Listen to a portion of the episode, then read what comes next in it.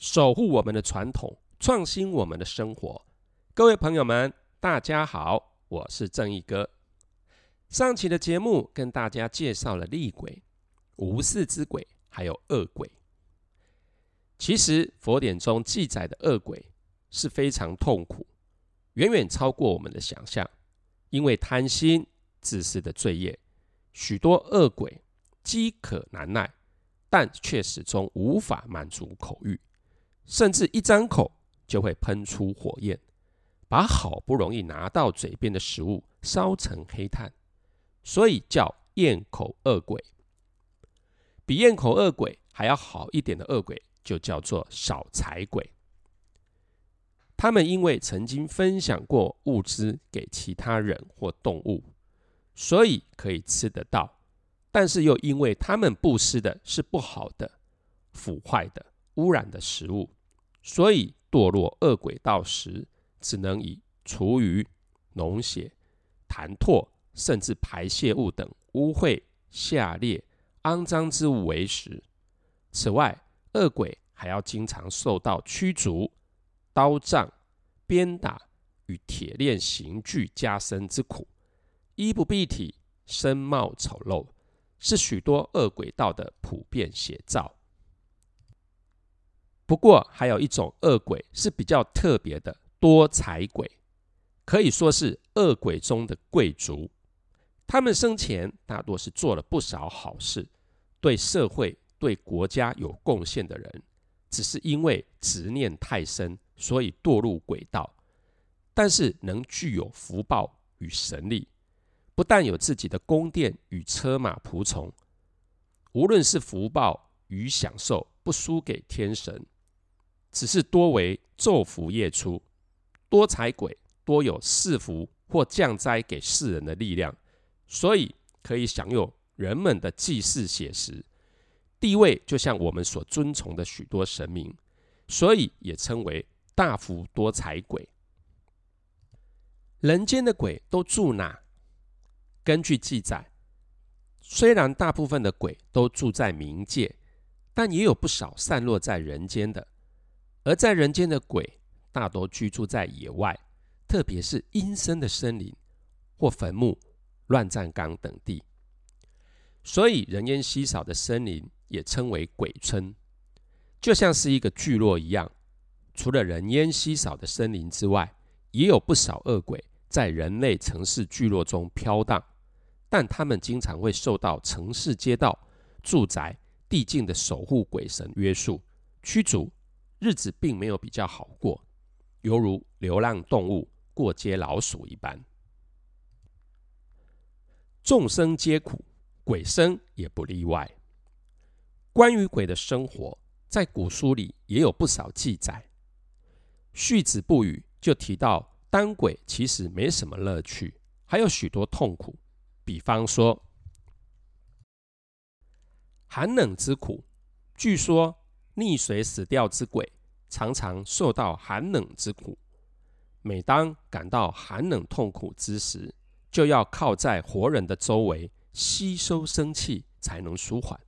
但是因为人体的阳气对鬼来说，就像是我们在冬天取暖的火炉一般，有时如果有好几个鬼围着生人在吸收生气，一旦鬼互相推挤，一不小心碰到活人身体。那么鬼就会被灼伤，就像我们烫伤一样痛。所以民间传说鬼怕烈日也不是完全没有道理。鬼怕大风，除了怕冷又怕热之外，鬼也很怕刮大风。当我们的世界刮起强风的时候，对游荡无所依靠的鬼就是一种灾难了。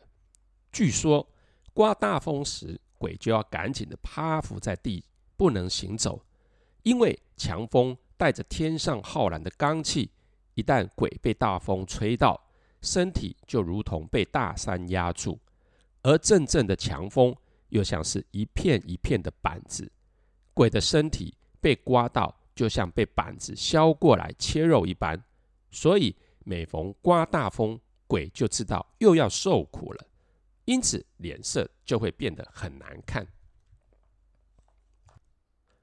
守饭童子与窃饭鬼，没有人祭祀的鬼，饥饿的时候就只能想办法进入人们的家里窃取饭菜的气味来吃。如果是条件不错的家庭，因为饭菜的油脂较多，所以其饭气浓厚，食之耐饥。相对的贫穷人家的饭气就让鬼吃不饱了。鬼要窃饭的时候，还必须碰运气。因为饭锅上常常会有灶神坐下的守饭童子守在饭食上面，只要守饭童子见到有鬼想要窃取饭器，他就会追打这些窃饭鬼。所以鬼想要饱吃一顿，就只能等开锅的时候，刚好有一阵风把饭气吹散，这时就要赶快用手抓取那些四散像四虚状的。饭气来吃，假设接锅时没有风，那就吃不到了，实在是苦不堪言。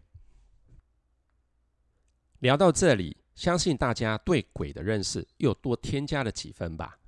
据说在西晋时代，有一个叫做阮瞻的名士，他饱读诗书，又有卓越的观点，当时还做了一篇《五鬼论》来驳斥鬼神之说。某天，有个人到阮瞻家。与其聊天论道，但是后来讲到鬼神的话题时，因为观点不同而辩论得很激烈。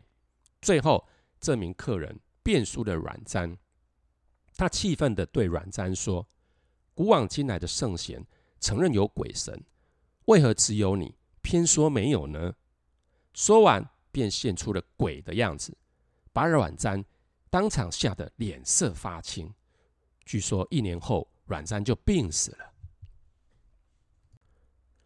其实鬼并非完全是负面的，鬼除了是我们现在所认知的鬼之外，事实上“鬼”这个字其实是有灵、精神的意思，代表除了人之外，还有许多生物，甚至是非生物都是有灵的、有精神性的，所以不能随意的破坏、糟蹋跟作践。这也是传统文化中。敬天爱物的美德，在道教许多神仙的密会符文里，也有不少是带着“鬼”这个字的。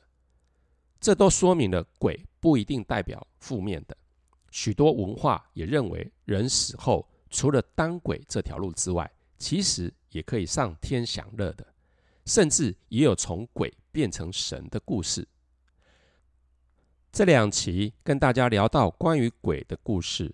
其中的内容，正义哥也联想到日本跟韩国的两部很知名的电影，一部是《神隐少女》，在大陆叫《千与千寻》，另一部是《与神同行》，是不是有很多巧合的地方呢？